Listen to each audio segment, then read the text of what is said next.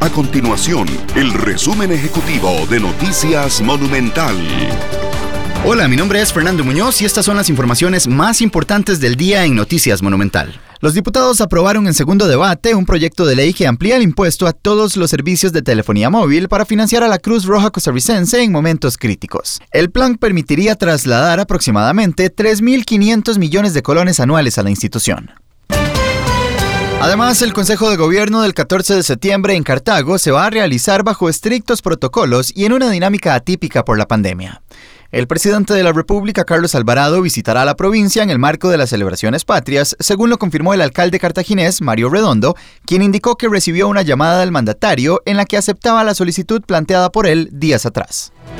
Estas y otras informaciones las puede encontrar en nuestro sitio web www.monumental.co.cr. Nuestro compromiso es mantener a Costa Rica informada. Esto fue el resumen ejecutivo de Noticias Monumental.